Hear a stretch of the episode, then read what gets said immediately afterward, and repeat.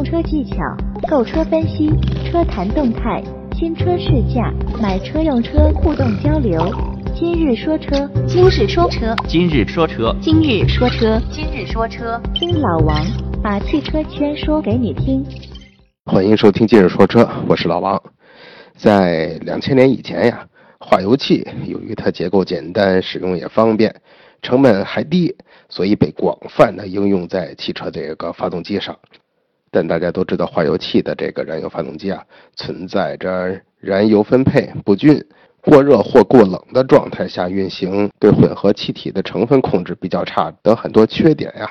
导致排放的这个污染比较严重。为了适应汽车排放法规的这个日益苛刻的要求，取而代之的就是使用这种汽油的喷射技术，逐步成为汽车发动机燃油供给方面的这个主流。当然，作为最传统的汽油喷射技术，也就是进气管喷射。最早的进气管汽油喷射技术呀，是把喷油器安装在节气门前段，然后燃料喷入后啊，跟空气混合流入到进气气管，也就是咱们说的这个单点喷射。跟它对应的叫多点喷射或者是顺序喷射。单点喷射跟多点喷射都是在进入气缸之前将油气混合。但单点喷射只能改善在节气门处的雾化，以及加热管壁温度，提高燃油的蒸发程度，但难以保证节气门后段一直到进气门这一段管壁上不形成油膜或者是油滴。所以进气气管的结构对混合气的输送和分配有重大的影响。所以单点喷射的燃油经济性还是很差。对于多点喷射来说，这种喷射系统是将喷油器安装在每个进气气管里边，这与单点喷射相比啊，多点喷射的燃油泵所需要的喷射压力要更大，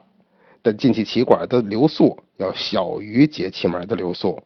随着汽车这个电控技术的逐步发展，主流的进气气管技术慢慢的走下历史舞台了，取而代之的就是缸内直喷。现在的车型越来越多呀，汽车市场也越来越细分。你看，汽车的尾标也显示了很多发动机的技术，比如说大众的 TSI、奥迪的 TFSI、奔驰的 CGI、三菱的 GDI，这些看着上去，嗯，很多人都不知道个什么意思呀，觉着很高端似的。其实本质上，它都是属于缸内直喷技术。缸内直喷技术，简单的说啊，就是将燃油直接喷射到气缸内，跟进气气管导入的空气在气缸内混合。这种喷射技术对喷油系统的技术要求很高，因为喷油嘴啊是安装在气缸内嘛，缸内燃烧温度是一个很大的考验。其次，这种技术的目的是压榨每一滴燃油的能量，也就是所谓的稀薄燃烧。让燃油在气缸内充分的燃烧，同时大大减少排气中碳氢化合物、一氧化碳的存在。在燃油经济性上，缸内直喷的表现理论上要比传统的这种喷射表现更突出，但是所需要的成本当然也就更高了。喷射装置的压力需要三到四兆帕，而且还要求喷射出的燃油能随气流分布到整个燃烧室，喷油器的布置。跟缸内气流的运动组织都比较复杂，所以任何事都要一分为二的去看待。稀薄燃烧带来了高能量的同时，也给排气带来了一定的压力。由于稀薄燃烧的空燃比很高呀，排气中的这个氧气含量也相对较高，三元催化对氮氧化合物的这个还原度还不够，导致氮氧化合物的排放增加。除此之外啊。缸内直喷所带来的尾气中细小颗粒物的含量也是气管喷射的十倍以上。对于越来越严格的这种排放法规来说，缸内直喷技术还是显得有一些它的劣势。所以，以丰田为典型代表的厂商又研究出了一套燃油喷射技术，是什么呢？混合喷射。其实混合技术在字面上你就很容易去理解了，就是将传统的气管多点喷射跟缸内直喷技术相结合。低负荷的时候，气管喷油嘴在气缸进气的形成时候喷油，混合气体进入气缸，再配合压缩形成时气缸内的喷油嘴进行喷油，从而实现分层燃烧、高负荷工况时候，只在压缩形成进行缸内直喷。这样一来啊，不仅可以提高发动机的工作效率，还避免了上面提到的在这种低负荷工况下因为氧气过量导致的排放问题。所以，混合的喷射技术啊，已经慢慢发展成主流的燃油喷射形式。比如说，丰田的一些主流的车型，大众的像第三代的 EA888，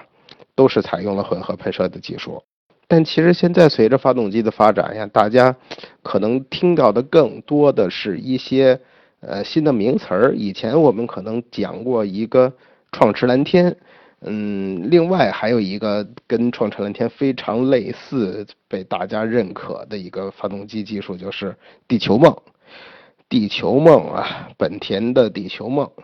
听起来这是真是高大上的一个名字呀，感觉这个名儿比创驰蓝天还更加生动。你想啊，大家都住在同一个地球，哎，以前大家都是在消费这个地球，现在大家都认识到了消费的同时还要保护地球。那地球梦也就诞生了。所以近几年呀，本田做到了在增加发动机动力的同时，去降低所消耗的资源，也就是我们所说的节能减排，研究出了这套地球梦的技术。其中这个地球梦啊，也包含了发动机技术跟变速箱技术。也就是说，地球梦不单纯指你的发动机，还包括了变速箱的技术，为的就是让他们家这个发动机更加节能环保。那你可能会问啊，为了这个地球梦，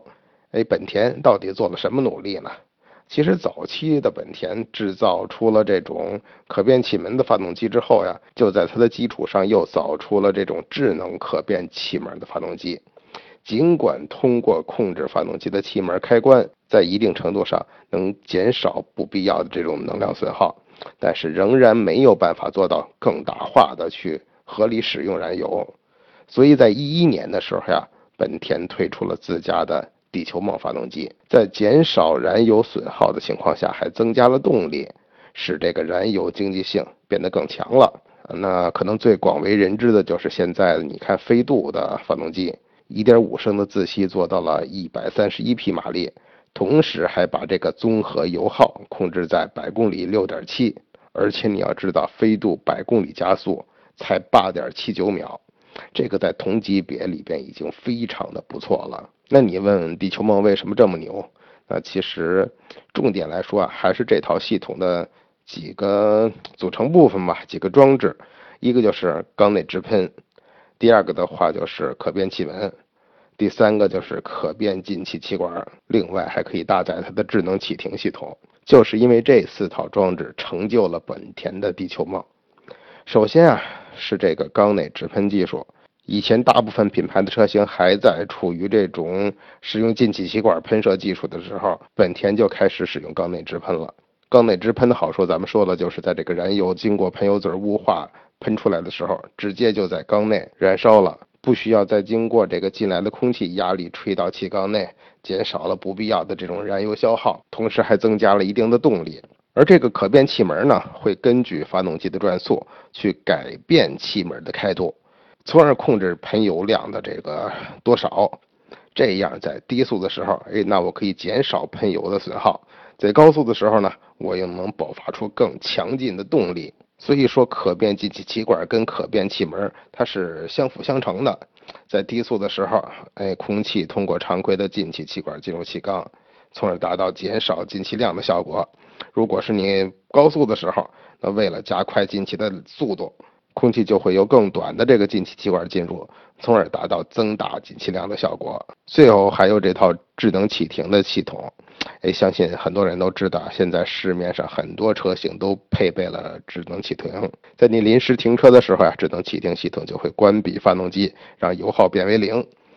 当你再踩一下油门，或者是动一下方向盘等等，发动机就会智能的自动启动，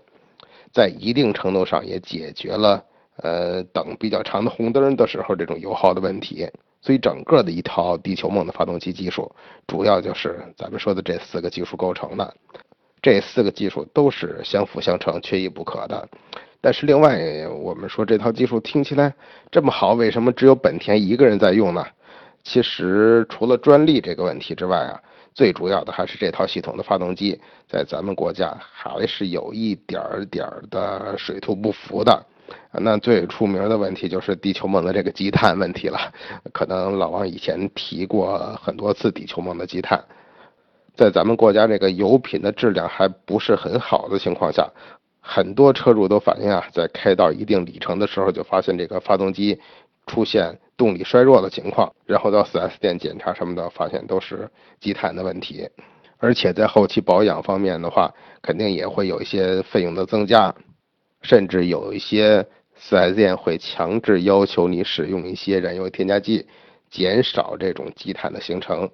但话说回来，如果你注重保养，正常去保养的话，其实我倒是认为不会有太大的影响。毕竟你油耗降低了那么多，动力还强了，只是在保养的时候多注意一下，呃，关注一下你的积碳，清洁一下积碳，多一个小的步骤。所以综合考虑蓝开，应该还是能接受的。所以很多人在选择创驰蓝天、选择地球梦这种比较先进的发动机的技术的时候，总是会有担心：我积碳怎么办呀？